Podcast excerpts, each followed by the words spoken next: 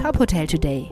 Die Nachrichten des Tages für die Hotellerie von tophotel.de. Dieser Podcast wird dir präsentiert von deinem branchenspezifischen Update, dem ETL Atoga Gastro Briefing. Wir verstehen dich.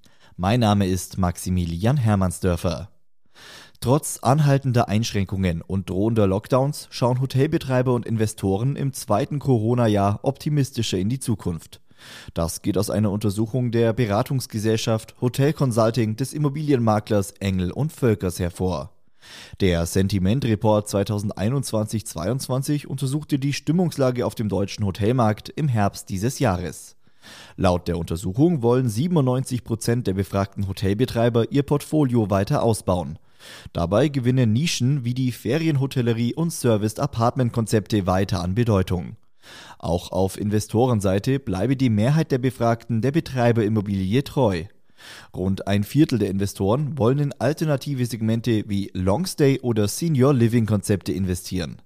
Potenzielle Insolvenzen spielen nach Unternehmensangaben in der diesjährigen Umfrage eine deutlich geringere Rolle als noch im Vorjahr. In Baden-Württemberg gilt seit Samstag die 2G-Plus-Regel für die Gastronomie.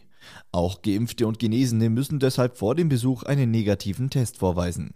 Es gibt allerdings Ausnahmen. Wer eine Boosterimpfung erhalten hat, muss sich nicht mehr testen lassen. Der DeHoga Baden-Württemberg hatte die 2G-Plus-Regel im Vorfeld kritisiert und von einem Lockdown durch die Hintertür gesprochen. Landeschef Fritz Engelhardt sagte der deutschen Presseagentur am Freitag, spontane Gasthausbesuche seien unter diesen Bedingungen nicht mehr möglich, zumal es fast überall im Land an einer ausreichenden Testinfrastruktur fehle.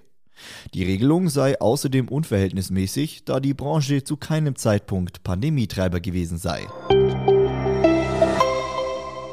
Die Hotelmarke W Hotels Worldwide, eine Marke von Marriott International, wird mit der Eröffnung des W Algarve im Frühjahr 2022 in Portugal debütieren.